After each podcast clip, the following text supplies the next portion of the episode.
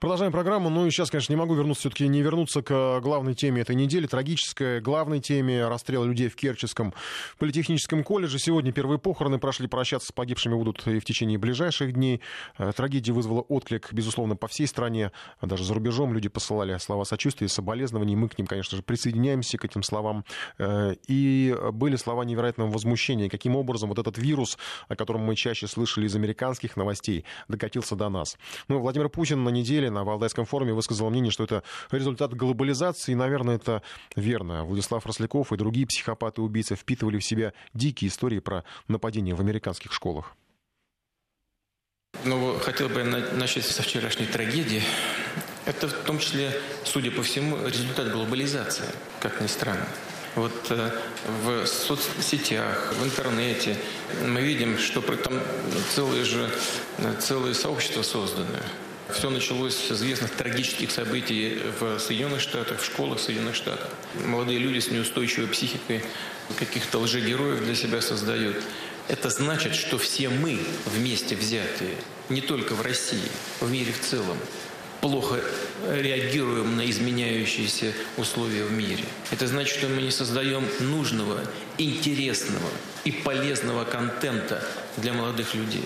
Они хватают вот этот суррогат героизма. И это приводит вот к трагедиям подобного рода. А, а героизму есть место настоящему в нашей жизни. И одно из направлений утверждения этого героизма – это защита цивилизации от язв сегодняшнего дня. Одна из которых и важнейшая, и острейшая – это, конечно, терроризм.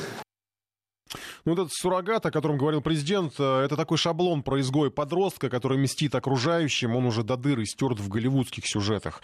Ну и так получается, что кошмарные истории оказываются более привлекательными для аудитории, чем истории добрые. Ну, мы, наверное, даже могли бы вот э, в, какой-то момент сделать нашу, наши рубрики с Антоном Долиным, как в кино, э, про такие голливудские сюжеты. Просто, ну, показалось это просто неуместным, потому что все-таки это серьезная трагедия, и тут как бы не до таких вот, ну, как, что называется, легких Э, эфирных рубрик.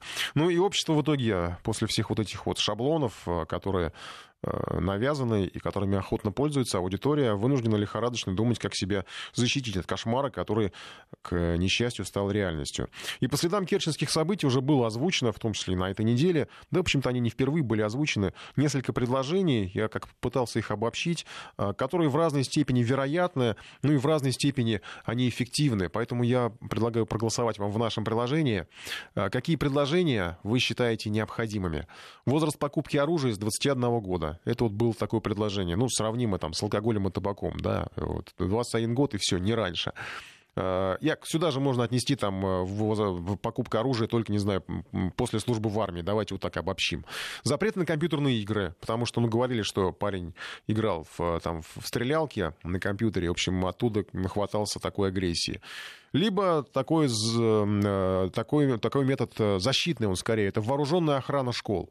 То есть, не знаю, ну, все что угодно там полицейский, э, просто частный охранник, а не вот там какой-то вахтер, который, собственно, может только тревожную кнопку нажать. Прям вооруженная охрана, как, не знаю, как в горячей точке. Э, и либо превентивная мера, психологи в школе тоже предлагали такого вот усилить работу психологов, чтобы они там отслеживали, э, как, я не знаю, там вот, ну, где-то, опять же, в тех же шаблонах голливудских, кстати, мы постоянно можем встретить каких-нибудь сюжетах, там, что школьник пошел там к школьному психологу или там в колледже, чтобы решить какие-то свои проблемы. Ну, и еще один вариант э, — смертная казнь. Ну, пока, кстати, большинство голосуют за смертную казнь, я так проанонсирую, но я напомню, что вот это вот Э, психопат, я иначе не могу его назвать, э, он застрелился. То есть, в принципе, смертная казнь как э, превентивная мера, ну, есть сомнение, что она действенна. По крайней мере, мне так кажется. Голосуем в нашем приложении. А сейчас еще об одной из э, теме недели, достаточно спорной. Это, конечно, автокефалия. Вот, ну, даже, не знаю, я в, в, прошлом часе анонсировал это как такая тема, как выгодно продать душу, потому что в каком-то смысле это все так и выглядит. Ну, э, что касается реакции на автокефалию, то вот сегодня стало известно, что РПЦЗ, э, Русская Православная Церковь за рубежом, прекратила тоже вместе с РПЦ евхаристическое общение с Константинополем. Ни одна из поместных церквей ранее не поддержала Константинополь. Ну и более того, даже на неделе появлялись сообщения, что Афон может выйти из-под управления патриарха Варфоломея. С этим святым местом РПЦ сейчас вынуждена разорвать связи, поскольку оно относится к Константинопольскому патриархату, но пока неофициально все же поступали сообщения, что ситуация может каким-то образом измениться. Более точной информации просто не было. Что касается верующих, то опять же им на неделе а, были даны наставления от РПЦ. Никто не запрещает посещать святые места, но определенные действия совершать теперь невозможно. Причащаться, креститься, в общем, так или иначе вступать в такой духовный контакт с духовенством, представляющим патриархат, который поддержал раскол. Ну и на Украине тем временем вроде бы, казалось бы, должны были начать отмечать победу, хотя, в общем, она весьма сомнительна. И я не знаю, у меня лично не складывается такого ощущения, что Киев как-то уж прямо вот как, как, так, как этого ждали, так торжественно это и отмечает. На неделе, опять же, было такое бадание по поводу Андреевской церкви, которую то собирались э, отдать Константинополю, то потом кто-то пытался заблокировать в Раде. В итоге, там, как сообщает наш э, САПКОР, все-таки, по-моему, уже э, решили ее отдать. Все это выглядит так, ну, как, не знаю, как расплата, что ли, за вот то, что Константинополь дал автокефалию. Ну, и был спор вокруг двух храмов канонической украинской православной церкви. Канонические, я подчеркиваю, они пытаются через суд как-то оспорить решение Константинополя, вернее, решение, решение Порошенко обратиться к Константинополю. В общем, сейчас наш САПКОР в Киеве, Владимир Синельников, все объяснит и по поводу Андреевской церкви, и по поводу вот этой попытки через суд добиться отмены автокефалии. Владимир, добрый вечер. Добрый вечер. Что касается Андреевской церкви, поясните, там были противоречивые сведения. Все-таки уже ее, ну, все подарили? Э, да, спикер Порубей подписал закон о передаче Андреевской церкви Константинопольскому патриархату. Законопроект внес президент. Правда, была попытка заблокировать это решение. Три депутата внесли проект постановления о признании недействительным голосования, но э, этот э, э, проект постановления просто проигнорировали.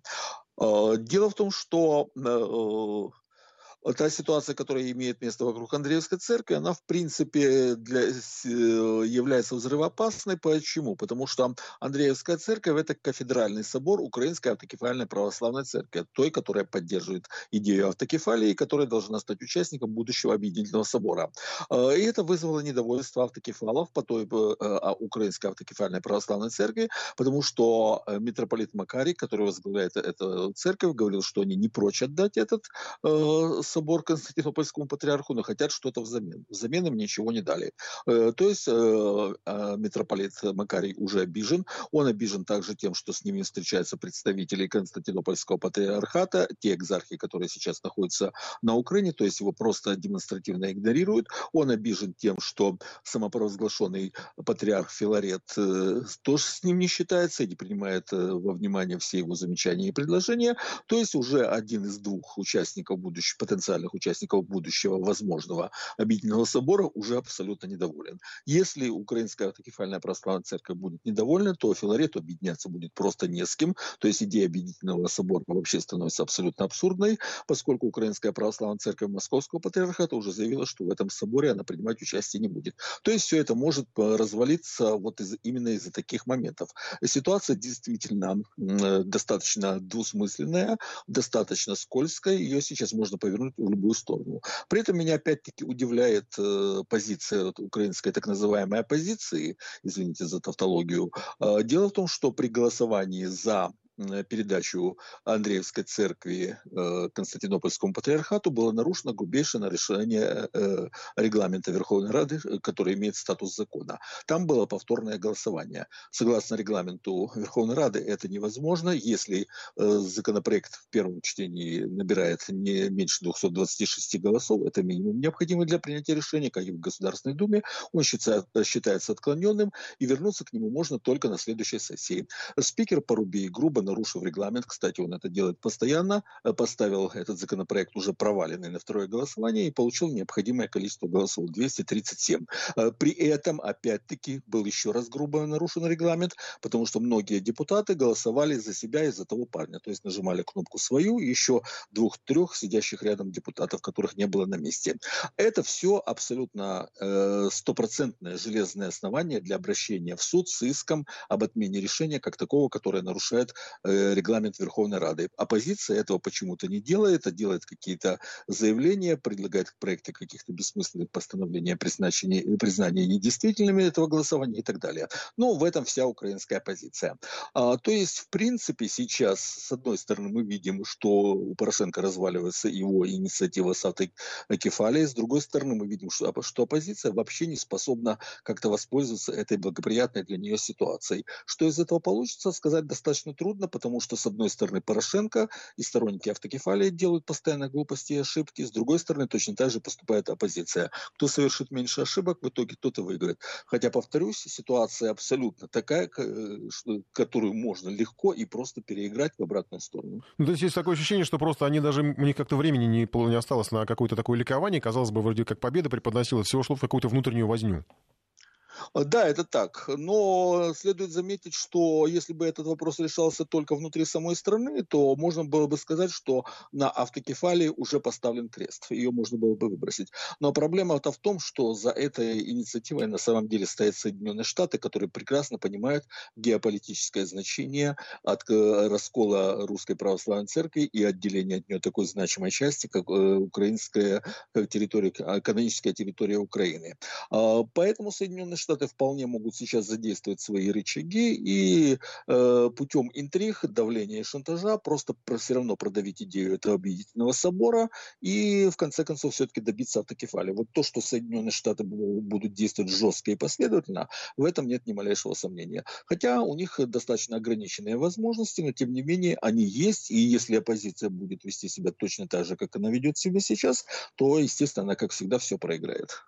Спасибо большое. Владимир Синельников, наш киевский САПКОР, о ситуации на Украине вот в связи с вот этой не оставляющей киевские власти надежды э, продавить э, историю с автокефалией, хотя все это, в общем, как в некоторой степени напоминает такую раздачу, раздачу имущества, что ли, да, потому что вот в Константинополе давайте Андреевскую церковь отдадим, я не знаю, там давайте еще там какую-то американскую военную базу где-нибудь поставим. Ну, такая вся раздача вот по всем, не знаю, тут даже называлось публицистов, все это таким религиозным НАТО, которые пытаются создать вот на обломках э, церкви, которую пытаются э, разрушить на Украине, вообще э, на обломках религии, которые пытаются разрушить, потому что раскол, он, в общем, его пытаются сделать более глубоким и э, усилить этот конфликт на Украине, который и так, в общем, не, не утихал, если говорить о конфликте между там, Западом и Востоком Украины.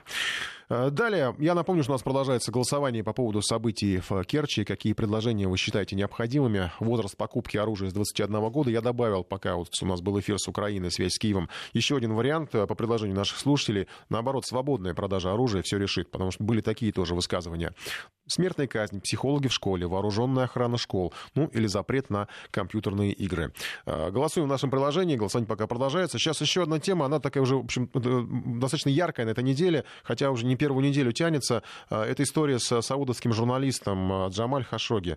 Э, СМИ называют все новые имена возможных убийц. Назвали вот сегодня Абдулазиба Мутреба. Это якобы человек, который входил в группу из 15 ликвидаторов, причастных по версии Анкары, я подчеркну, к исчезновению журналиста. Ну и по версии СМИ он мог быть связан с разведкой, со спецслужбами и мог даже выполнять указания наследного принца Бен Сальмана, Бель Салмана. Говорят, что, может быть, даже просто принц не просил его ликвидировать, этого журналиста, но как-то распорядился разобраться, в итоге вот дошло до э, того, до чего дошло. Ну, наш САПКОР Сергей Крохтин выясняет детали расследования, причем надо отметить, что э, детали, они в большей степени почему-то появляются именно в европейской, в западной прессе, а нежели на Ближнем Востоке. Вот такой вот ближневосточный детектив, который расследует э, в запад, на страницах западных изданий.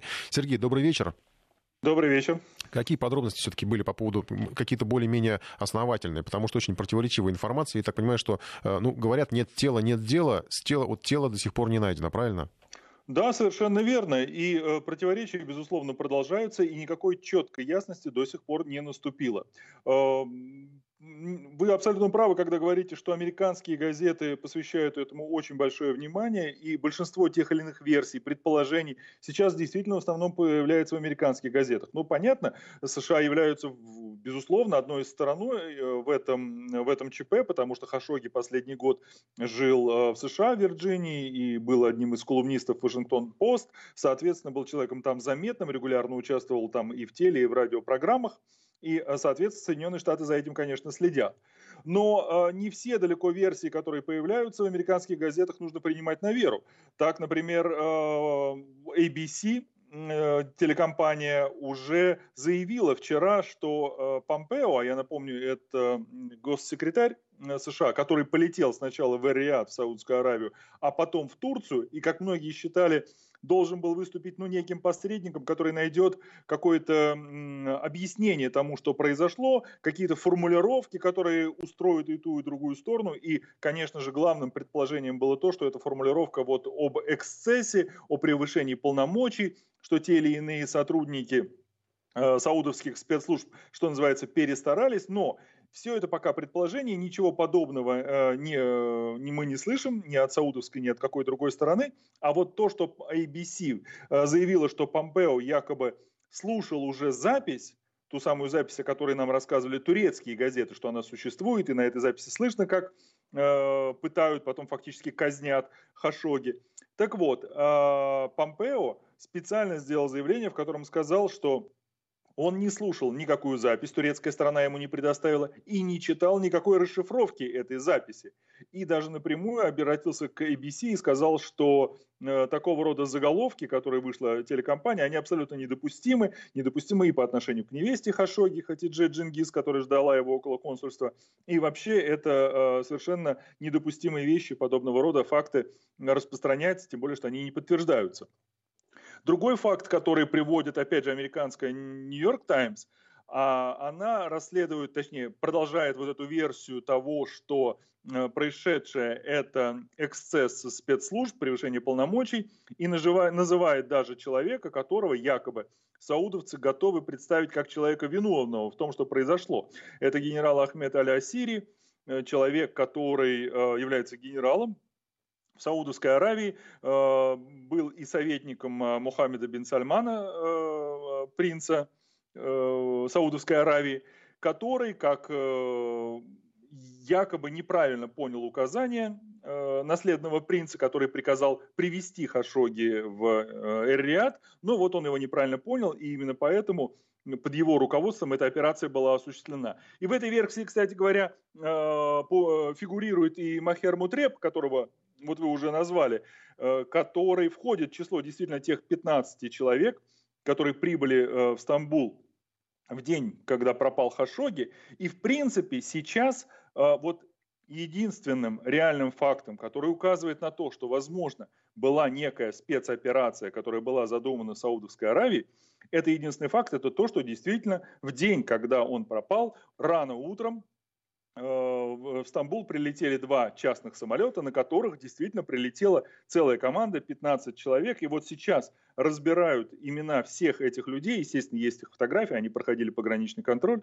И э, один из них это как раз Махер Мутреб, который является полковником спецслужб Саудовской Аравии и э, одно время работал первым секретарем в посольстве в Лондоне Саудовской Аравии и, соответственно, ну, является фигурой более или менее публичной. И он есть на фотографиях с Э, Мухаммедом бен Сальманом, э, принцем Саудовской Аравии. Да и все вот эти люди, точнее большинство из них, из этих 15 человек, э, они, половина из них уже идентифицирована как сотрудники саудовской разведки. Ну и среди них, естественно, есть доктор Тубайджи, о котором, опять же, турецкие газеты писали, что он прибыл в Стамбул вот с этой костной пилой, которая потом и использовалась для того, чтобы расчленить э, тело пропавшего журналиста. Но еще раз говорю, это все версии, а реальных пока э, фактов нет, и косвенным подтверждением того, что все-таки у турецкой стороны, возможно, нет ни пленки, никаких других фактов, является то, что сейчас резко расширена зона поиска тела. Сейчас поиски, вот и вчера поздно вечером, и сегодня в течение целого дня поиски велись в лесу Белград. Это лес на севере э, Стамбула. Э, в пригородах Стамбула, в городе Ялова, это через, эм, через пролив город, потому что есть данные, которые взяты с э, камер видеонаблюдения, что э, машины с номерами саудовского консульства, они направлялись вот в, этим, в этом направлении. То есть выезжали на север, а на севере лес, то почему бы там в лесу и не закопать тело? Это косвенно свидетельствует о том, что, возможно, те обыски, которые прошли в консульстве и в резиденции консула, ну, наверное, ничего не дали, хотя там было взято, как пишут турецкие СМИ, очень много образцов разного рода материала, э, ну, наверное, на полу, на стенах, ну, вообще, где только можно. И вот сейчас там внимательно просматривают на предмет, нет ли там так или иначе каких-то фрагментов э, следов ДНК Хашоги. Э, эта работа еще ведется, ведутся поиски, но, наверное, стоит повторить то, что вы сказали. Действительно, нет тела пока еще и нет какого-то реального дела.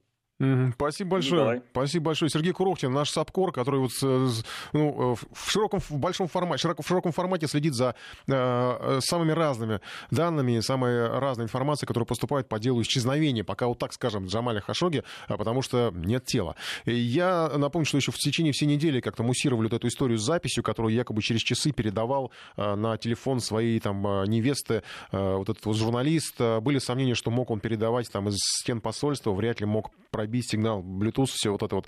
Э, и в итоге даже были, как, были какие-то предположения, что, наверное, американцам будут представлены доказания, доказательства турецкой стороной. Но а, глава МИДа Турции Чавушаглу потом внезапно заявил, что его страна не передавала госсекретарю Майку Помпео никаких аудиозаписей по делу этого журналиста. Хотя вроде бы почти уже были все уверены, что они есть, и теперь, получается, есть сомнения, что они существуют на самом деле. И что еще надо отметить, что, э, конечно, все смотрят на геополитические последствия этой истории, потому что, вот, допустим, уже э, есть сообщения по поводу сомнений насчет э, большой ежегодной конференции в Риаде. Э, это было такое неофициальное название, у нее Давос в пустыне. В конце октября она обычно проходила. Э, и уже заявлено, что главные участники отказываются туда ехать. Это глава Международного валютного фонда Кристина Лагард, министр торговли Британии, министр финансов Франции, США. В общем, как бы место, которое было площадкой для такой прозападной, естественно, элиты, финансовой, для обсуждения, оно как бы такой перестает быть этим местом уютным, где можно было решать какие-то, в том числе, экономические и финансовые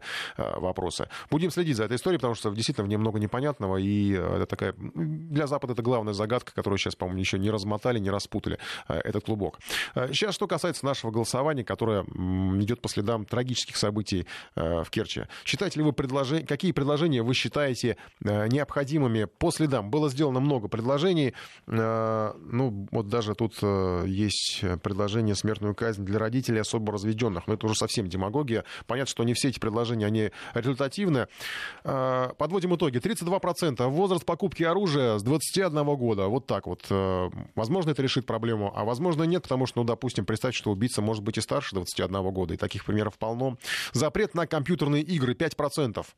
А, я напомню, что вот этот вот Влад Росляков, он, как говорят, играл в стрелялки очень много. Возможно, это его сподвигло на преступление. 13% вооружен вооруженная охрана школ. Тогда вопрос, может быть, удастся решить такой защитой. Или превентивная защита. Это психологи в школе, причем многие нам пишут на портал, что действительно это вот то, что нужно вернуть в школы. 31%, ну, предсказуемо, выступают за смертную казнь. И 3% всего лишь свободная продажа оружия все решит. Такой американский вариант, который, видимо, все-таки, по мнению наших слушателей, большинства, нам не подходит. Завершаем голосование. Сейчас в выпуске оперативная информация и скоро вернемся.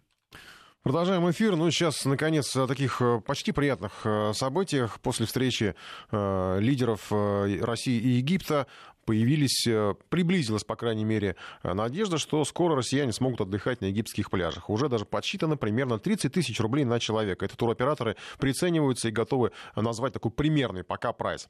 Э, Все это, я напомню, после встречи российского египетского лидеров была анонсирована готовность возобновить авиасообщение. Фактически, в общем, такой пока это еще формальный, но остались какие-то технические нюансы, которые, видимо, особых проблем не составляют ни для политиков, ни для технической части, для организаторов путешествия. Туристы, ательера, перевозчики уже ждут возможности вернуться на это направление, но возникают вопросы по качеству услуг, ну и все-таки по стоимости, потому что в 30 тысяч на человека верят не все. Ольга Матвеева изучала перспективы путешествий в Египет.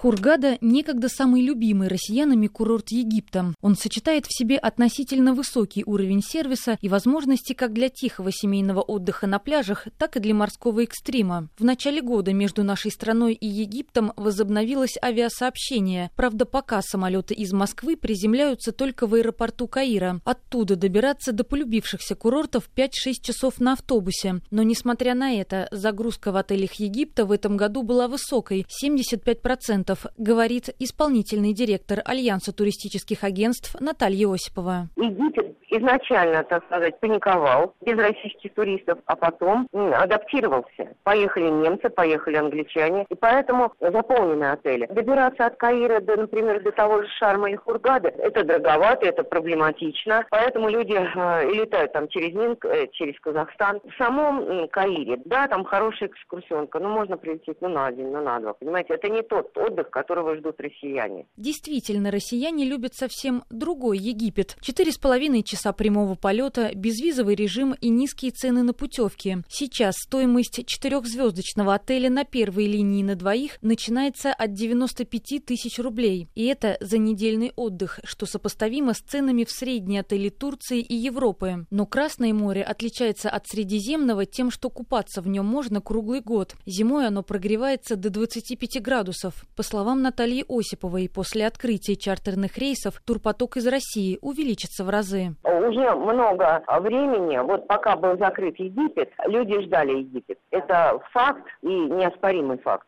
В основном это люди, которые увлекаются дайвингом. Мы люди сами гостеприимные очень. Конечно, в других странах ищут такого же отношения. Турист нас очень реагирует вот на такие вещи, как внимание, забота. Это будет зависеть от того, как Египет примет, какие цены даст и насколько он нас действительно ждет. Туроператоры России ждут от египетских ательеров цены на путевки 2015 года. 40 тысяч на двоих недельный тур по системе «Все включено» в трехзвездочный отель, в хорошую пятерку от 80 до 100 тысяч. Вице-премьер Ассоциации туроператоров России Дмитрий Горин предполагает, что из-за разницы курса валюты 2015 и 2018 года нынешние цены могут отличаться, но все равно Египет останется одним из самых доступных зимних пляжных направлений. Средняя стоимость бюджетного путешествия будет начинаться примерно от 30 тысяч рублей на человека на неделю, включая перелет. Все ждут открытия традиционно популярных курортов и рейсов Хургат и Шарм-эль-Шейх были крайне бы востребованы. Но здесь все зависит от вопросов безопасности. Этот вопрос как раз находится в компетенции Министерства транспорта и наших э, проверяющих, которые, мы надеемся, в ближайшей перспективе посетят Египет. Как это было уже с Каиром, после подписания протокола по э, авиационной безопасности, можно будет говорить о каких-то датах. А это значит, у принимающей стороны есть время подготовиться, заново набрать русскоязычный персонал, подтянуть обслуживание обслуживание в номерах и кухню. Россияне за три года, искушенные европейским комфортом, будут требовать такой же сервис на пляжах Красного моря. К тому же прайс примерно одинаковый. Сейчас, по мнению египетских же экспертов, в первые три месяца проблем с размещением не будет, но многие отели нуждаются в ремонте, который лучше начать уже сейчас.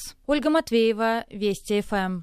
Ну, посмотрим, каким будет э, Египет, который, когда его откроют для россиян. А сегодня, сейчас еще напоследок тема, которая, от которой у меня едва не случился филологический инфаркт, э, когда я, ее, ну, когда я с ней ознакомился. Я сегодня услышал слово «джентрификация». Я не стесняюсь признаваться, когда я чего-то не знаю, я это слово действительно раньше почему-то нигде не встречал. Джентрификация. Если бы у нас было лишнее эфирное время, наверное, можно было бы даже устроить какую-нибудь викторину с вариантами ответов, э, что это такое, вот для тех, кто, может быть, тоже это первый раз слышит. Я не, я не думаю, что таких людей нет нет. А, итак, джентрификация. А, слово я встретил в «Коммерсанте». А, это была публикация мнения руководителя Центра городской экономики КБ «Стрелки» Елены Коротковой на страницах издания. Рассказывала она вот об этом явлении.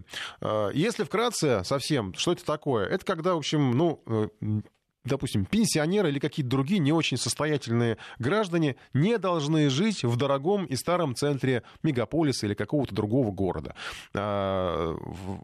английское слово называется gentrification. Э, как его вот, передает та же Википедия, это реконструкция пришедших в упадок городских кварталов с помощью притока более состоятельных жителей. В результате джентрификации, э, в результате джентрификации происходит повышение среднего уровня доходов населения района за счет замены жителей с низкими доходами на более состоятельных. Давайте обсудим это. Мне кажется интересно, потому что в Москве уже есть примеры джентрификации. Может быть, есть примеры в каком-то из ваших городов, э, потому что понятно, что аудитория э, Вести ФМ, она гораздо шире, чем Москва. Москва.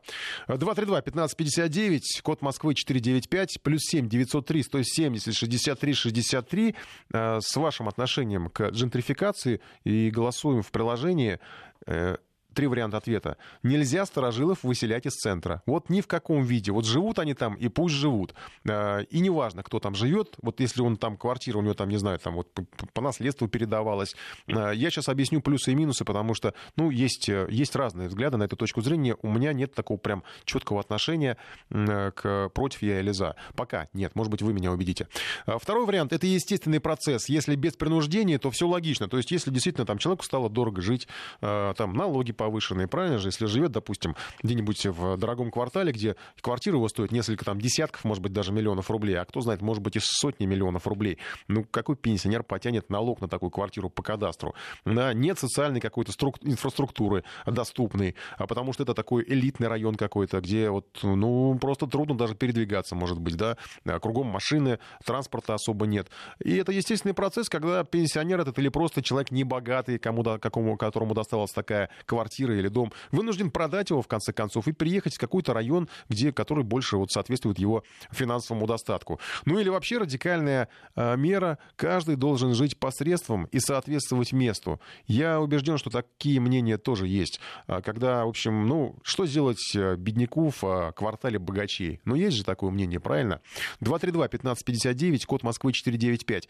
Ваше отношение к жентрификации? Ну, извините, что это слово так часто употребляю. Видимо, оно мне понравилось понравилось, когда я сегодня первый раз услышал. А, кто-то пишет, что это бред. Ну что ж, для кого-то это бред, а я вам скажу, что в Москве, по крайней мере, такие примеры уже есть. Допустим, э, тоже, та же Елена Короткова, которая вот задала эту тему в «Коммерсанте», она пишет, что э, в каком смысле это даже неумолимо и необходимо, э, иначе районы не будут развиваться. Если будут жить в этом районе состоятельные люди, более состоятельные, там всегда будет все благоустроено. Люди без денег не будут сталкиваться с проблемами дороги, там, инфраструктуры, о чем я уже говорил. Существуют даже некоторые примеры так называемой сельской джентрификации, когда на месте, ну, допустим, каких-то писательских кооперативов э, появлялись э, поселки элитные, состоящие из дорогих вилл. Кстати, в Москве, пожалуйста, вот есть некоторый такой пример. Э, поселок художников на Соколе. Создавался в 20-х годах как такой вот город-сад. Тогда же все мечтали построить, чтобы будет город-сад, да. Построили, жили. Была тогда эта окраина Москвы, в общем, такая не особо богатая. Я знаю, что даже мне родители, раска... мама рассказывала, рассказывала, что на трамвайных путях возле Сокола картошку выращивали во время войны, когда есть надо было, потому что это был совсем прям конец Москвы. А, поселок построили. Сейчас там, ну, для тех, кто не знает, э, можете посмотреть, миллиард рублей стоит дом в этом поселке. Миллиард. Вы можете себе представить? Вот это в каком-то смысле джентрификация, потому что кто-то же купит этот дом за миллиард. Давайте обсудим. 232-1559. Звонки у нас, я думаю, скоро появятся. 232-1559, код Москвы 495 и плюс 7 903 170 63 63. Правильно, один из наших слушателей напоминает, пенсионеры не платят налоги за недвижимость. Джентрификация — мерзость. Юлия, спасибо, что напомнили. Как раз вот об этом тоже говорит вот э, Елена Короткова, которая затронула эту тему ну, в, прессе, что у нас государство, конечно же, не ориентировано на подобную джентрификацию, потому что э, у нас очень, несмотря на все, всю критику в адрес там каких-то социальных гарантий и прочего, у нас э, очень сильно ориентирована социальная среда, соци, социальные гарантии на то, чтобы люди могли могли себе позволить остаться вот в таких дорогущих квартирах, там не платить налоги, пользоваться какими-то бесплатными лекарствами. А, и вот есть какая-то определенная структура, э, прослойка людей, которым, э, ну, может быть, даже которые бы хотели это несколько и интенсифицировать. Вот э, это переселение, связанное по, по, по признаку материального благополучия. Попахивает социальным фашизмом. Да, наверное, для кого-то это попахивает, пишет нам еще один слушатель. Но если будут выкупать по нормальным ценам, то окей. Действительно, если кто-то заплатит, ну, допустим, понятно, что даже, может быть, этому человеку который а, вот, владеет таким большим имуществом. Вот вы представьте, человек, в, не знаю, есть, кстати, в поселке художников в том же Носоколе еще старожилы, а, которые владеют этими домами, ну, каким-то просто таким уже при... соображением, может быть, привычки такого насиженного места, не хотят с ними расставаться, но в конце концов, действительно, это почти центр Москвы. Ну, вот он получит этот миллиард, ну, не знаю, там, ну, несколько сотен миллионов, куда ему их девать? А, зато там будет жить какой-то другой человек, который, может быть, в большей степени соответствует месту, да, голосуем в приложении, э, как э, ваше отношение к этой самой джентрификации. Э, первый вариант – нельзя. Старожилов выселять из центра. Второй вариант — это естественный процесс. Если без принуждения, то все логично. Кстати, у меня были такие знакомые, которые, в общем, переезжали из каких-то квартир, где было действительно это стало неудобно просто жить. Во-первых, дорого все вокруг, дорогие супермаркеты, дорогой транспорт, неудобно, общественного транспорта нет. Пришлось просто переехать. Это естественный процесс той самой джентрификации. Ну или, может быть, принудительный почти. То есть каждый должен жить посредством, соответствовать месту. Э, Выхино поселить Елену Короткову предлагают заставить ездить каждое утро на метро. Да, Выхино это в плане метро, конечно, конечно, неприятный такой пункт, э, знаю. Бывал там. 232-1559, код Москвы 495. Э, принимаем звонки. Э, и Андрей у нас на связи. Здравствуйте, Андрей. Алло, добрый вечер. А, значит, у меня отношение к джентрификации а, скорее отрицательное. Аргументирую.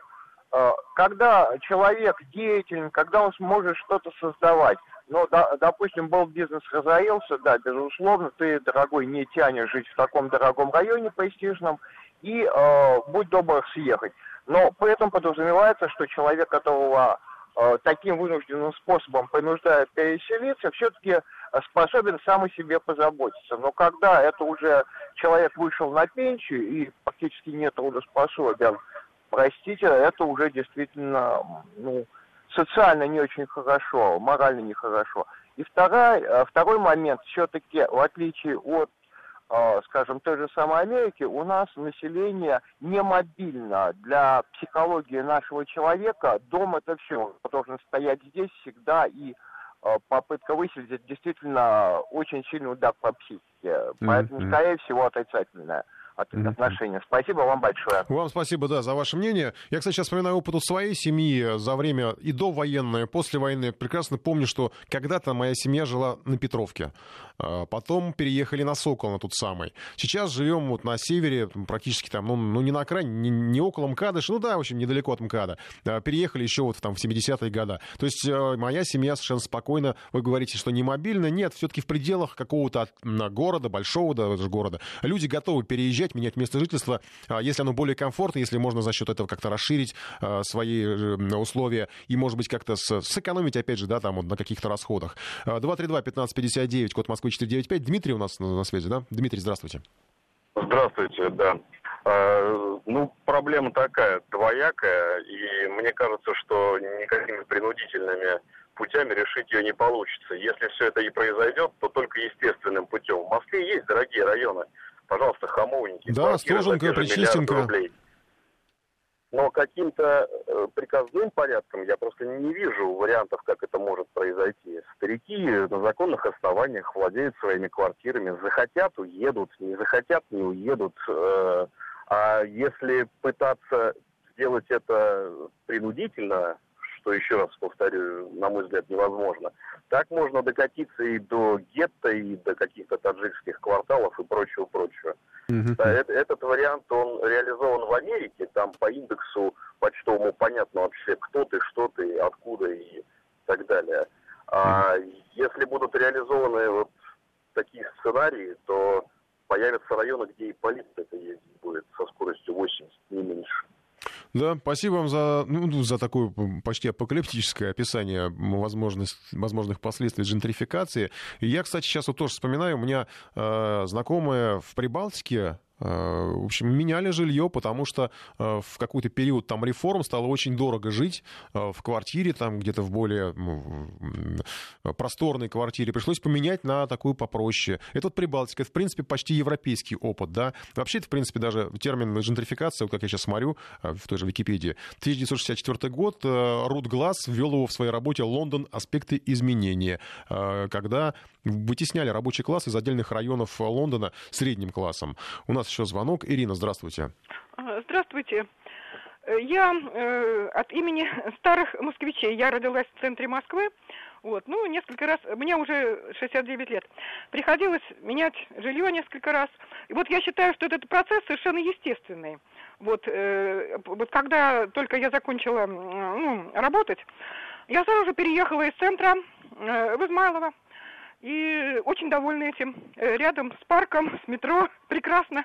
И просто мне жалко этих людей, которые там остались. Угу. Вот. И э, у меня прекрасная квартира, лучше, чем была в Центральном округе. Угу. Вот так. Так что я считаю, что для Москвы это процесс естественный, правильный. И всем, всем советую. Для других городов не знаю. Вот, вот. пожалуйста. У нас очень вот... комфортно в нашем районе спасибо. во всех отношениях. Спасибо Прекрасно. вам за, ваш, э, за вашу историю, потому что это вот типичный пример, на самом деле, когда сам человек, э, участник этой джентрификации, доброволен, всем доволен, хотя в чем Измайлова, ну, по нынешним меркам это уж не так, это не, ну, в некотором роде это, в принципе, тоже можно назвать центром, там, центром чего, только вопрос, да. А, и следующий шаг малиновые штаны, ну уж совсем вы прям вот э, утрируете. Если человек может содержать такое жилье, зачем ему выселяться? Ну да, в общем, Э, вы вот слышали пример, когда человек все-таки, несмотря ни на что, переехал из центра в Измайлово. Кстати, у меня был э, тоже среди знакомых есть пример, когда человек, наоборот, в попытке, ну, это было, правда, по-моему, в, в, там, в общем, на рубеже там, 90-х, э, когда человек в попытке сэкономить на квартире, более комфортной по расходам по условиям, наоборот, поменял квартиру на Соколе на квартиру в центре. То есть совсем прям в центре, там где-то возле зоопарка. Вот это сейчас, конечно, тоже, наверное, как бы это все благодаря, опять же, нашим социальным гарантиям не так накладно для человека, который там уже, в, в, как сейчас говорят, в предпенсионном возрасте или там в, в постпенсионном. А, Еще у нас Анна на связи. Анна, здравствуйте.